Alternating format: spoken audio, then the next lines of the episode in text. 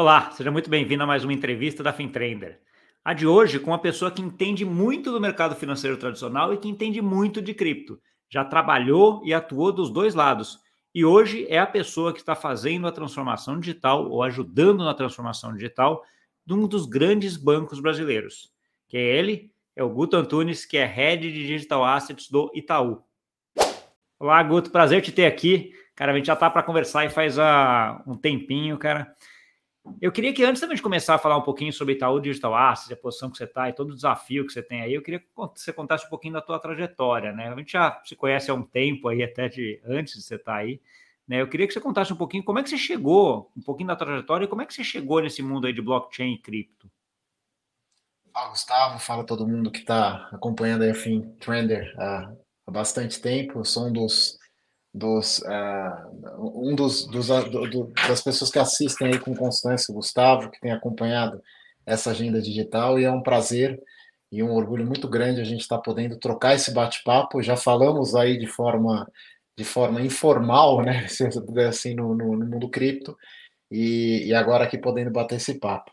Bom, falando um pouquinho aqui da, da minha história, uh, eu vim de mercado tradicional, né, comecei lá atrás, em 99, no antigo Bank Boston, e sempre fui ligado à mesa de tesouraria, eh, buy side, sell side, né? Para quem está ouvindo aí e, e, não é tão uh, acostumado a esse jargão, tesouraria de mesa proprietária, é, mesa de clientes e, e fui crescendo minha carreira dentro desse mundo, até que em 2014, é, depois de passar por alguns bancos aqui, entre eles a BN Amro, eu passei pela CTIP B3, onde eu aprendi um pouquinho mais sobre infraestrutura de mercado, comecei a ver o outro lado da mesa também, né? ficar muito mais próximo ali como uma mola da regulação, entendendo um pouco como, uh, como acertar essas, uh, essas arestas. Uh, até que em 2016 eu tive minha primeira experiência empreendedora, né? porque a gente sempre fala que nesse mundo digital a gente empreende a cada dia, né, Gustavo? É, onde eu fui para os Estados Unidos passar aproximadamente quatro anos, como um dos sócios da Frame 755, que era uma fintech para moedas, as 10 principais moedas que a gente chama G10. E no meio dessa, dessas conversas, feiras, uh, tabletop meetings, uh, eu me deparei de novo com, com Bitcoin, com cripto, e tive que entrar mais a fundo. Eu era um non-believer até então, uh, já tinha olhado um pouco ali através da CTIP B3 o que, que era essa nova potencial infraestrutura de mercado, até o momento que eu entrei ali no mundo de Web3, comecei a olhar os protocolos e falei, opa, aqui tem um negócio diferente, uh, isso aqui tem um valor real, né, um potencial valor real para a nova economia, e, e, e, por aí fui. Uh, nesses, nessas andanças passei pelo, pela 2TM, mercado Bitcoin, uh, pela Crypto.com, até que aceitei esse desafio aqui de desenvolver uh, essa fase da, da Itaú Digital Asset, ser líder nesse momento tão importante da, da agenda regulatória e do desenvolvimento da nova economia digital, uh, dentro da, da estrutura de, de mesas e produtos do, do Itaú. E é um orgulho muito grande aqui estar liderando essa turma e podendo uh, avançar na, na, na, agenda digital. Tá bom. Deixa eu explorar um pouquinho esses, alguns pontos que você colocou aqui, Guto. Você falou dessa coisa, você estava na fintech ali de câmbio, né, de G10, etc., e de repente você começou a ver, falou, pô, Bitcoin, essa infraestrutura, esse negócio novo que está acontecendo aqui. Teve algum momento que você olhou, algum ponto específico que você falou que foi aquele momento eureka, vamos dizer assim, que você fala, caramba, cara, eu preciso mudar alguma coisa ou não? Foi meio que um processo isso daí? Não, teve, teve sim, Gustavo. Quando, quando eu olhava o Bitcoin, naquele primeiro momento, né, a gente ainda questionava muito o que está voltando agora. É um meio de pagamento, é o novo ouro digital, é benchmark de mercado. O Bitcoin sempre provocou essas discussões e não foi diferente quando a gente começou a conversar lá na Frame, uh, naquele primeiro momento. Só lembrando aqui que a gente decidiu olhar cripto naquele momento, não porque a gente uh, uh, tinha vontade, ou, os sócios todos eram non-believers, só que a gente estava começando a perder cliente. A gente olhou o nosso cliente, a grande maioria aqui de, de, fundos que utilizava a plataforma começou a nos encontrar e falar, you have something for Bitcoin. A gente fala, putz, cara, é, não, né? não, não, e depois. Né? então preciso começar a olhar isso.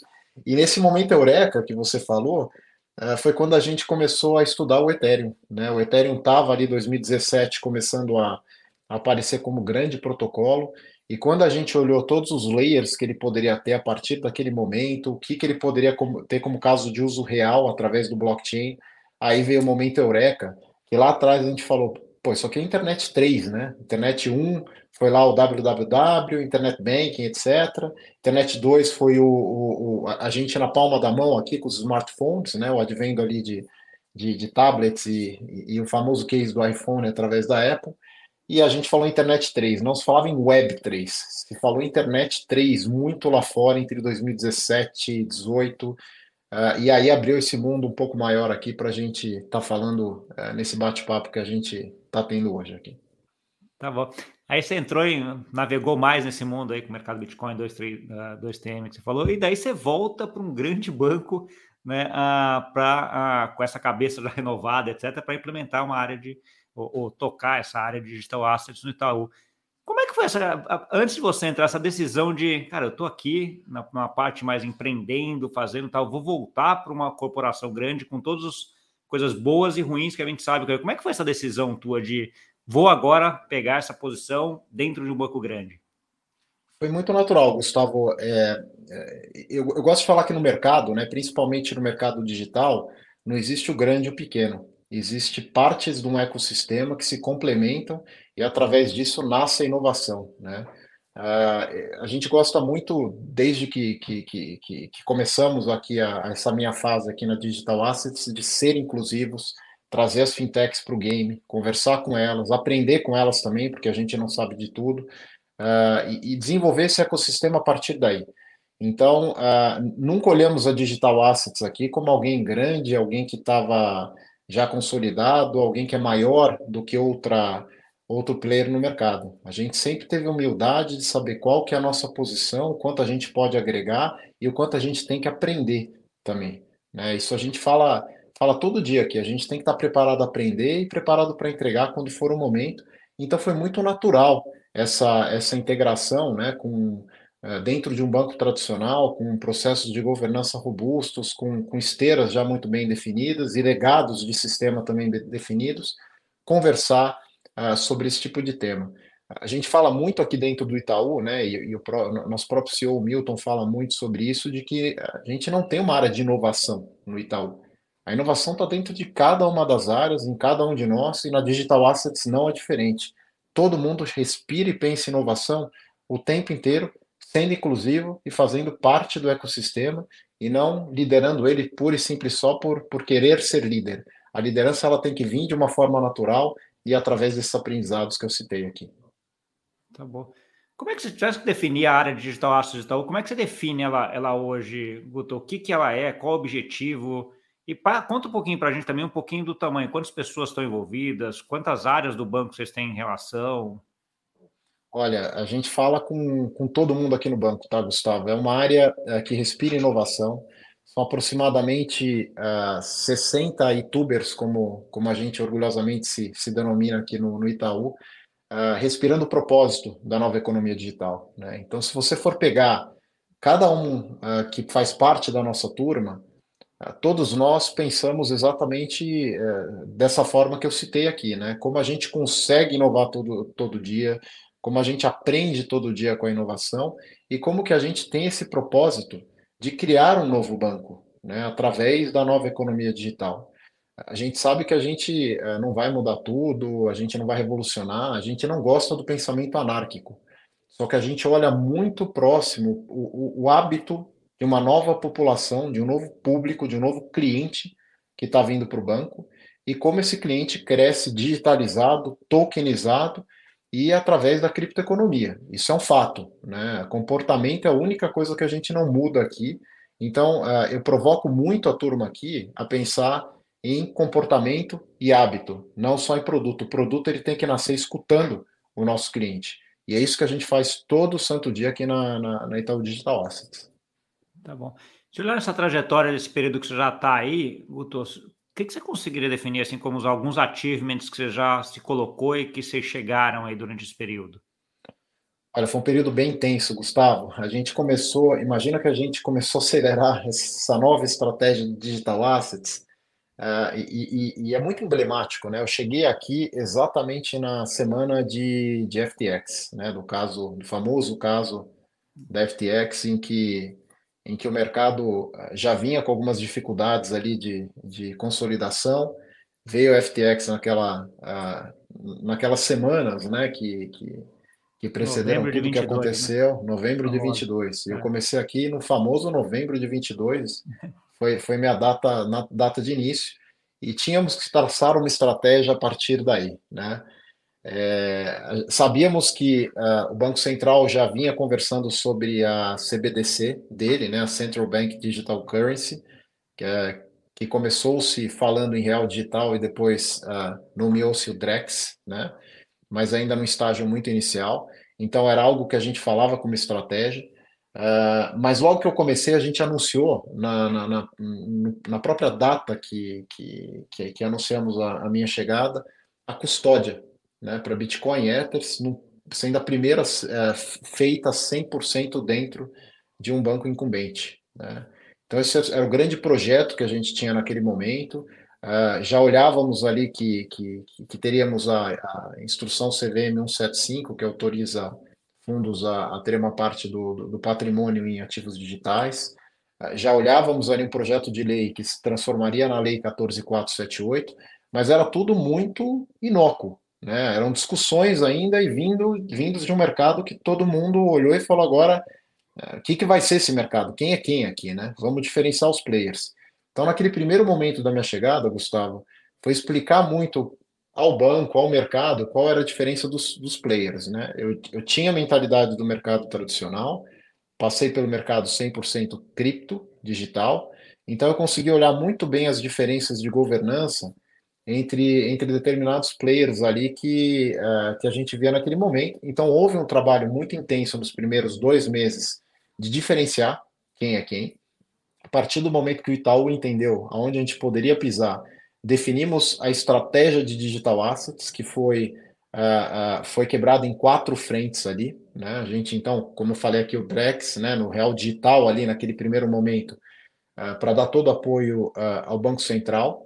É, o segundo ponto, tokenização, que a gente já havia começado, mas mudamos um pouco a, a, a nossa estratégia para ser mais inclusivos com as fintechs uh, e trabalhar em parceria para aprender, ensinar práticas de governança e evoluir o mercado como um todo. Uh, ter, o terceiro ponto aqui era a própria custódia, que eu comentei aqui, né? Então, oferecer uma custódia em um primeiro momento de Bitcoin e Ether uh, para dar segurança ao mercado dentro de um padrão Itaú, que a gente chama aqui dentro, né? A gente, a gente fala bastante aqui, Gustavo, que custódia não existe custódia digital e custódia. Custódia é custódia. Então, uh, tudo mais constante, banco tem uh, um histórico grande de custódia, de jornada de custódia, e é aqui que a gente coloca um diferencial para dar segurança nesse mercado. E o grande desafio que tínhamos ali, que era a distribuição cripto. Né? E eu volto aqui de novo à nossa base de clientes. Uh, quando a gente começou a falar de cripto aqui dentro, a gente não olhava o que, que a gente queria fazer. A gente olhava para o nosso cliente e olhava já o que ele vinha fazendo. A gente olhou que tinham, tínhamos, tinham, tinham clientes nossos já saindo do banco, já utilizando exchanges, e alguns deles se machucaram com, com o caso citado aqui da FTX.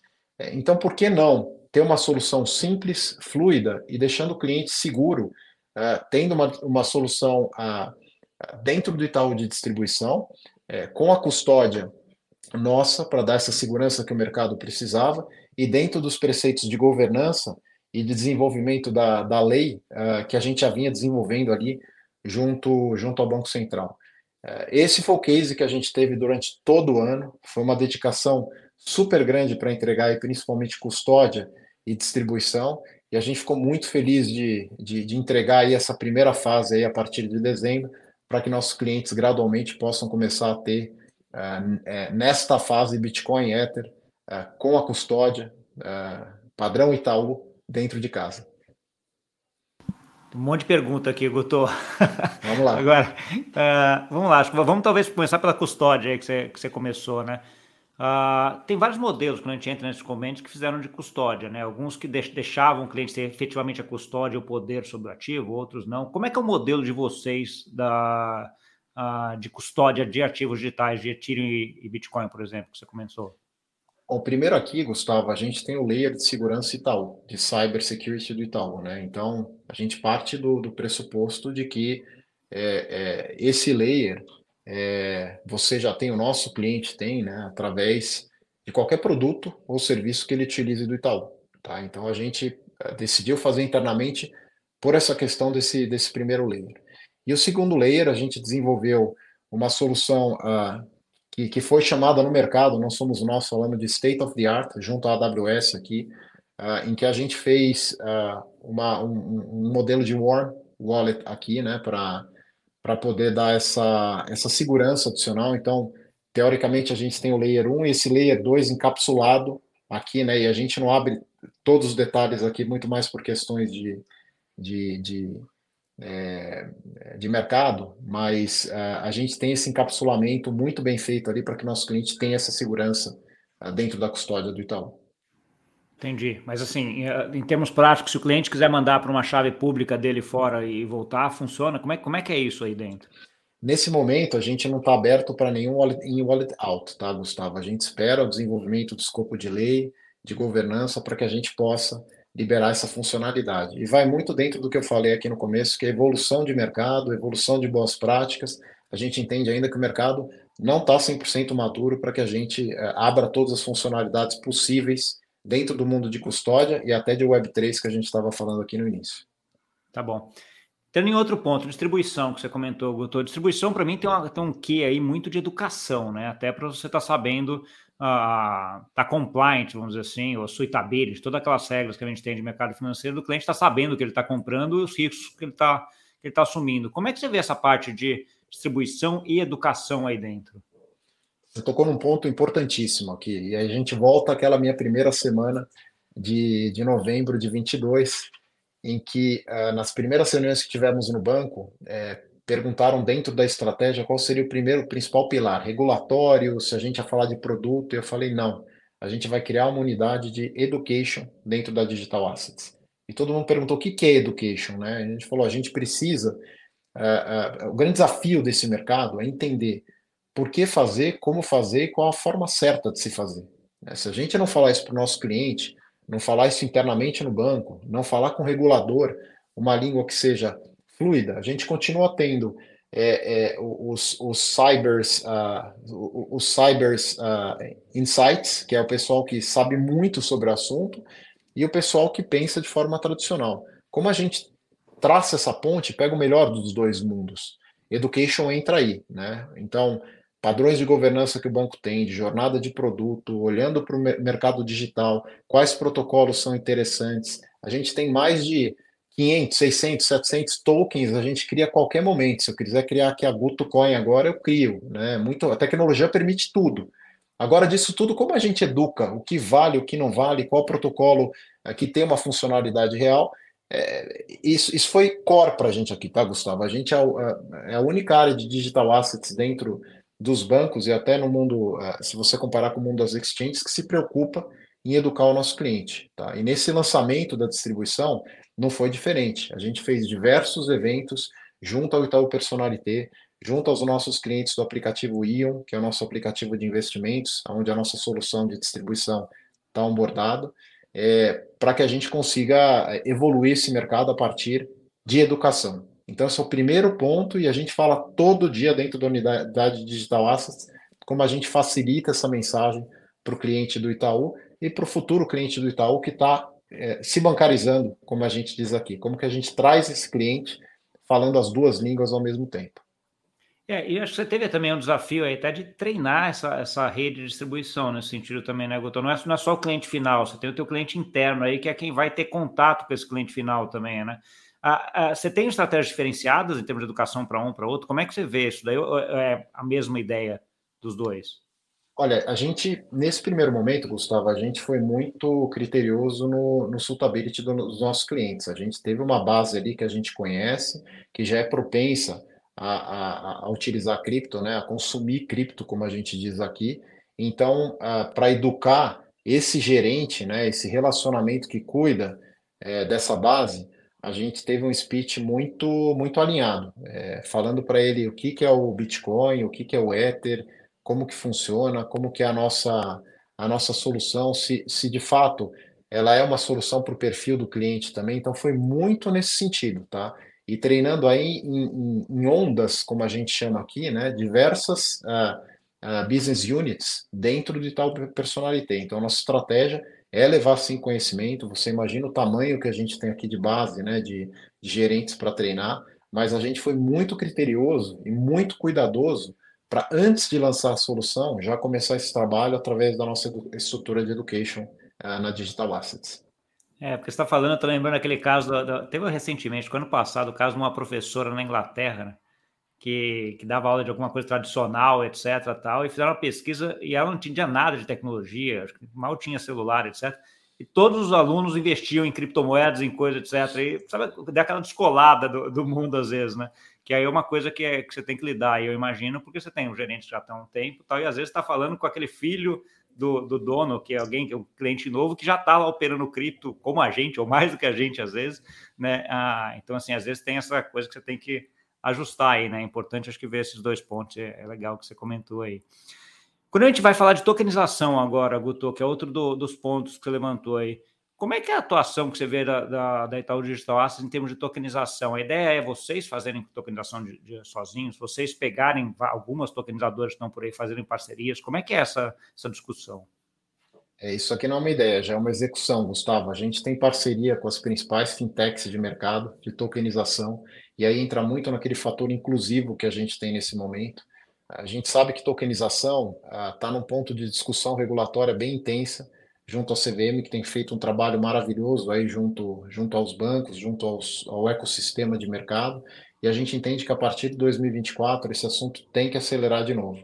A gente teve o ano passado algumas regras aí sendo colocadas no mercado e foram positivas no sentido de uh, a gente gosta de falar muito aqui na Digital Assets que tokenização virou paleteria mexicana. Todo mundo tinha uma tokenizadora, né? todo mundo tokenizava tudo, todo mundo é, é, foi uma febre a tokenização. Só que qual o rito de. Uh, o que pode ser tokenizado, o que pode ser distribuído, como pode ser distribuído para que tenha uma proteção ali do, do investidor final? Passa sim muito por educação, que a gente está falando aqui, passa sim por perfil de cliente. Então, é nesse sentido que a gente que a gente estuda muito aqui, é, junto às fintechs, o que, que a gente pode fazer. A gente teve um piloto muito bacana com a Liquid Digital Assets, que é uma investida nossa, em que a gente tokenizou um FDIC, né? Então toda a parte de gestão, de regras foram feitas ali dentro do blockchain e foi muito bacana o cliente trazendo para a gente, falando desta forma eu tive uma, uma potencial redução de custos aí de até 60%, sou cliente que nos trouxe, então ouvir do cliente isso é muito bom, é, e a gente tem outros aí em pipeline para começar a partir de 24, para de fato começar a ter aí uma, uma, uma, consolidação desse movimento de tokenização. Não obstante, aqui a gente teve um outro piloto muito bacana que a gente está fazendo agora com a Before, né, que é outra tokenizadora de, de, de que, que, cuida de ações tokenizadas aqui dentro do, do, do âmbito de sandbox do CVM. E, uh, uh, e começamos também já a testar alguns legados do banco, né, como a gente pega empresas uh, que não tinham acesso ao mercado de capital, a Before faz essa inserção para que ela tokenize a sua ação e que a gente possa fazer a distribuição através do, do Itaú. Acho que é muito importante aqui, Gustavo, colocar o, o conceito de uh, tecnologia, produto e canal. Né? A gente entende que a tecnologia, a gente tem muito para aprender e também a trocar com essas fintechs, que é o que a gente faz todo dia, e aprender muito com o ecossistema sobre aspectos específicos. Lembrando aqui que essas fintechs elas respiram tokenização praticamente mais de 24 horas por dia aqui. Se tivesse as 36 horas, eles estariam lá nas 36 horas. É, nós temos quatro projetos aqui, chaves para tocar dentro da Digital Assets. Então, é, nada melhor do que ter uma eficiência aqui, buscar o melhor dos dois mundos para conseguir usar a tecnologia, criar o produto, que isso o banco tem muito a agregar na questão de jornada, né, que a gente viu que ainda as fintechs escorregavam um pouco ali na, na ponta de, de criação do produto em si, da jornada do cliente, é, para poder usar o canal do Banco Itaú, que a gente tem todos os processos, toda a governança e todo o histórico que a, que a, que a instituição tem, é, para que esse mercado ganhe tração. Então, de novo, a gente vai aqui. É, não gosto desse mercado segregado, né? Um disputa com o outro, um faz com o outro. Tem espaço para todo mundo aqui. todo mundo quer trabalhar junto, e, e, e essas experiências com as fintechs têm sido muito bacanas aqui para a gente colocar a Digital Assets no trilho que a gente precisa de inovação e de fazer o futuro. Né? O Itaú acabou de lançar nossa nova, nosso novo mote aqui, nossa nova campanha de feito para o futuro. Aqui na Digital Assets a gente vive o futuro todo dia e a gente quer fazer desse futuro uma realidade para os clientes que nos acessem através dessas parcerias com as fintechs. Muito bom. A parte de tokenização, essa parte, eu, eu, sempre separo em duas partes quando a gente está falando de tokenização. Eu concordo plenamente com a ideia da paleta mexicana, né? Todo mundo fala de tokenização hoje em dia, algumas pessoas até nem sabem muito bem o que, que é a parte de tokenização, mas estão falando também. Mas, assim, a, o ponto aqui que eu vejo de tokenização são dois ganhos, assim, que parecem ser bem claros. Um ganho operacional mesmo, né, de processo, de ser, você falou FDIC lá, recebíveis, né, fazer toda a parte de administrar esses recebíveis. Outra parte de distribuição, de acessar clientes mais fácil, de comprar via esse token do FDIC, vamos dizer assim, uh, nesse sentido. Como é que foi a experiência desse FDIC e como é que é a tua visão em relação a isso? Você vê algum lado que, que tem mais vantagem do que outro? São só esses dois mesmo?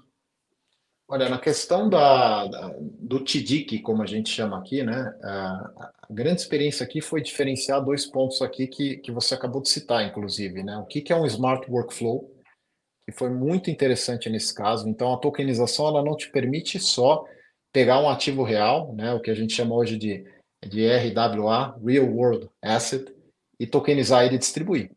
Tem toda uma questão de fluxo dentro de, de, de, de, gestões ali inteligentes que tem que ser feitas, que, que a gente pode usar a tokenização para isso e deve. Eu acho que é aí que está o grande ganho da tokenização. Você pegar ah, um direito, uma, uma música, uma, seja lá o que for, né, um ativo real e tokenizar e colocar para distribuir é rápido. Blockchain é maravilhoso. Só que como você cria a partir daí estes fluxos né, de DVP, de Delivery versus Payment, que a gente consegue uh, de uma forma eficiente uh, andar rápido com a tokenização. Eu gosto muito do exemplo, né? A gente usa muito, eu ouvi muito o exemplo uh, do carro, né? Da, da, você me paga, eu transfiro o DUT, quando você me pagar, enfim, isso daí já está clássico. Mas eu gosto muito também de hipoteticamente aqui pensar num futuro em que, por exemplo, você tenha um, um, um, um instrumento de mercado de capitais como uma debenture tokenizada, em que você, por exemplo, está num outro banco, que você investiu numa debenture tokenizada, e como jornada ali você vai poder entrar no seu aplicativo, sem pensar em nada que está por trás aqui, ninguém vai falar de blockchain, ninguém vai falar de token, e você vai lá e fala o seguinte, né? Coloca uma regrinha como um boleto que você paga é, programado, boleto programado, é, programado. Você vai lá e fala o seguinte, olha, quando vencer essa debenture, eu quero que ela seja transferida para o banco Y, para o Itaú, por exemplo, e que naquela data que venceu ele já invista na debenture X que está lá listada dentro do Itaú. É, atomicamente, como a gente fala aqui no mundo, no mundo cripto, né, no mundo digital, isso acontece sem a gente olhar em questão de segundos e, e a experiência do cliente. Né? Então, é uma das possibilidades de Smart Workflow, Delivery Versus Payments e, e, e, e cases que a gente olha e gosta para discutir no futuro. Eu acho que essa evolução vem através dessas redes de mercado que a gente vem falando, né? Por exemplo, a rede do Drex, em que a partir do momento que a gente consiga trocar casos reais, aqui ideias de casos reais, né, a não ser pilotos que a gente tem feito aí ao longo do tempo, seja peer-to-peer, -peer, seja através da uh, seja através da, da, da, da fase que, que, que, o Drex se encontra hoje, a gente consegue entender um pouquinho melhor para onde esse mundo está indo e como a gente facilita a vida do cliente através de um sistema legado eu espero que daqui a cinco anos a gente não fale que existe um blockchain. Ele simplesmente está lá e é um sistema legado que faz parte do nosso dia a dia. Ótimo. Oh, nessa ideia de não ter blockchain, uh, uma das coisas que sempre fala é assim, ah, dá para tokenizar tudo ou não dá para tokenizar tudo, né? Sempre tem essa discussão de que ah, a paleta mexicana, que você falou, né? vai ser tudo tokenizado e, e pronto. Como é que você vê essa discussão, Guto? Você acha que tem, já tem algum setor, alguma coisa que você vê assim, ó, tokenização, ou pelo menos essa parte de eficiência operacional que você mencionou aí, não vai ser possível? Ou você acha que a blockchain consegue entrar em praticamente tudo aqui? É difícil falar ainda, Gustavo. A gente ainda precisa passar. É, lembrando aqui, os, o, o, mercado como um todo tem os sistemas legados que estão aí há décadas né, sendo utilizados. O que a gente vê sim é que esses sistemas custam caro. Eles vão uh, ganhando um escopo maior, ganhando mais funcionalidades ali no meio. A gente fala bastante aqui que existem ali é, puxadinhos, às vezes, nos sistemas, né, porque os legados vão crescendo, é, e, e, o custo fica praticamente inviável, você precisa de um back-office mais eficiente ali para controlar esses sistemas.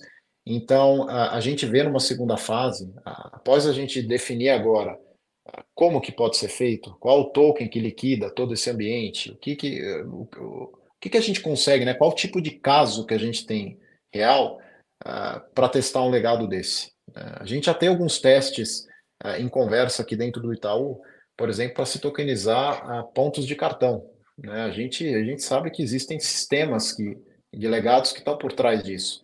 E a gente tem uma nova geração que está vindo aí e fala, eu quero um token. Né? Me dá um token aí de, de, de, de, de experiência, né? Eu gastei, me dá um token, cashback em token, alguma coisa nesse sentido. Lembrando aqui, Gustavo, que essa geração ela já está o dia inteiro é, tokenizada. Eu estou quase louco com meus filhos nas férias, jogando o dia inteiro e, e ganhando token, pedindo token. Para eles é a coisa mais legal das férias é ter o token na mão, né?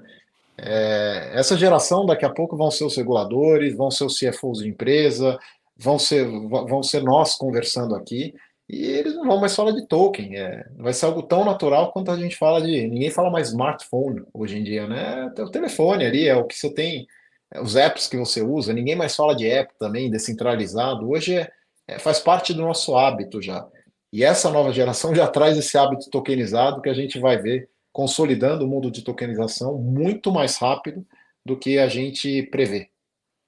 É, não, eu, eu, concordo plenamente. Eu sempre falo que você, a, a, velocidade vai ser dada uh, exatamente pela essa transformação da geração, né? Porque a geração que está vindo nova já está muito acostumada.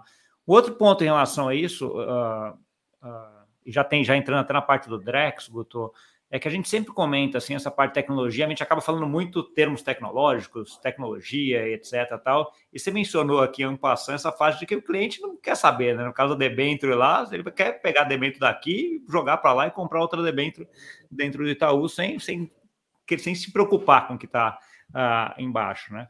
E aí entra no tema do Drex, né? O Drex acho que fez, trouxe muito essa discussão de tecnologia para uma população, de modo geral, para todo mundo, né? Real digital, as preocupações iniciais em termos de ah, o Banco Central vai controlar meu dinheiro, pode bloquear meu dinheiro, não pode, aquela discussão de CBDC ah, que sempre vem aí. Mas a verdade é que ele tem lá montando uma infraestrutura que pode mudar bem aí a, a parte da infraestrutura financeira no Brasil. Como é que você está vendo esse desenvolvimento do piloto? Como é que foi entrar nele? Uh, como é que você está vendo essa, essa discussão em termos de, pô, isso daqui vai entrar e vai alterar mesmo a parte da infraestrutura brasileira financeira? É, essa pergunta é, é, muito, é muito mais fácil a gente sentar junto ao Banco Central e responder, né, aonde a gente deve ir, porque a gente segue ali estrit, é, estritamente o que o que está dentro do, do, do, roadmap de testes e desenvolvimento do, do, do Banco Central dentro desse projeto. É, o que a gente viu até agora, Gustavo, aqui na Itaú Digital Assets, foi um Banco Central inclusivo, né? Vide uh, os participantes desse, de, dessa fase do Drex, em que a gente tem fintechs, tem bancos, você tem, você tem uma gama ali, você tem tokenizadoras, está todo mundo ali no mesmo balaio, né, discutindo de uma forma propositiva. E como o Itaú pôde é, a, ajudar nessa fase? Né? A gente liderou essa agenda do Drex junto a outros bancos, e a nossa ideia não era ser líder por si só, era ser líder dado a, dado a capacidade do time de digital assets técnica aqui, que a gente pudesse levar uh, para os participantes do piloto o que, que a gente teve de aprendizado em algumas fases. Então a gente começou dessa forma, né, levando esses aprendizados a, a quem estava ali subindo o nó ao longo do caminho. Fomos o primeiro a subir o nó aqui no Itaú, então uh, uh, tínhamos aí experiência, expectativa para para levar isso para os outros participantes. Fizemos algumas trocas, sim, ali dentro do, do roadmap do Banco Central para para entender se a água passava do lado, se ela voltava, se não vazava, se está tudo bonitinho. Então, é, é, sucesso total. Agora a gente tem uma, a gente tem desafios, sim, que, que, que, o Banco Central tem até trazido aí, que é a questão de escalabilidade, privacidade, como a gente lida ali com a questão de timing do blockchain quando você adiciona essa camada de privacidade, uh, que é a fase que, que estamos agora. Né? Uh, no primeiro momento, até maio desse ano, a gente continua nesses testes. A partir de maio, junho, a gente deve começar a discutir aí casos reais, que aí a gente entra aqui no, no mundo de clientes, né? O que, que a gente resolve a partir desse sistema uh, dentro, do, dentro do roadmap de, uh, do, do, piloto do Drex. O mais importante aqui, Gustavo, quando a gente fala de, de, de Drex, é muito interessante a gente falar do conceito de stablecoins, né? O Drex ele surgiu porque a gente tinha 500 stablecoins aí no mercado, então imagina o cliente de novo, né? Peraí, eu preciso comprar uma moeda do banco X para mandar para o banco Y, transforma, você cria um mercado paralelo ali de, de, de, de, de troca de moeda, cara, de troca de stable, você, você ia ter cotações diferentes, ia ficar uma loucura. Né? Ah, no caso de dólar, você até tem, né, Guto? Quando você vai para, sei lá, o SDC, DAI, o SDT, nem, nem sempre o preço é igual das, das três, né? Sempre tem uma margemzinha de diferença ali. E aí você, espaço, abre espaço para arbitragem, arbitragem regulatória, toda essa questão aqui que, que o Drex vem para evitar uh, dentro desse novo mercado. Então, esse é o grande ganho que a gente vê ali a partir desse desenvolvimento de você ter uma stablecoin única que possa liquidar todo esse sistema, todo esse novo ambiente, uh, entre uh, seja no interbancário, né, ali na, na, troca de reservas, seja na questão do, do, dos depósitos. Muito importante colocar aqui que no projeto do Drex, um Drex vale um real, e a gente acredita que no futuro ninguém vai falar ah, não, eu tenho um real, tenho um Drex, é real. Né? Você vai ter o real ali, ele vai ser tokenizado, vai ser uma infraestrutura que vai é, movimentar toda essa, essa nova economia digital dentro do que a gente comentou há pouco dos legados do, dos bancos que devem ser é, feitos através de blockchain dentro de uma agenda evolutiva. Tá? Então é assim que a gente vê o Drex, é assim que a gente se posiciona ali dentro do, do grupo que, que testa, e a gente tem visto uh, bons resultados nessa fase que a gente tem até, até o momento aqui, uh, que a gente vai até maio aí para começar a ter esses casos reais que a gente comentou há pouco. Tá bom. Você tinha comentado stablecoins, eu tinha até notado aqui pra, até para perguntar, Guto, porque assim, você vê alguns bancos grandes do mundo, o JP Morgan pra, é o principal aí nesse sentido, né, colocando stablecoins internas, né? Então, assim, o cara criando a, a JP Morgan Coin, etc. Uh, o Drex vai ter, uh, de certa forma, os bancos brasileiros vão ter que interagir com stablecoins, porque vai ter o real digital tokenizado ali também, que vai ser uma, uma stablecoin, né? Então, assim, vocês estão lá dentro do Drex, vendo a parte do, do Drex, do Banco Central de Implementação, mas certamente tem a parte do Itaú, desenvolvimento de como é que vai atuar, como é que vocês vão fazer. Stablecoin é uma coisa que está dentro do, do, da, do teu escopo aí de colocar para frente, de ter alguma stablecoin interna para melhorar a eficiência de alguma área, de algum setor ou para qualquer coisa dentro do Itaú? É lógico que a gente conversa sobre stable todos os dias aqui, né? É, a questão aqui de stablecoin não é se vai existir, como vai existir, é como você regula, né?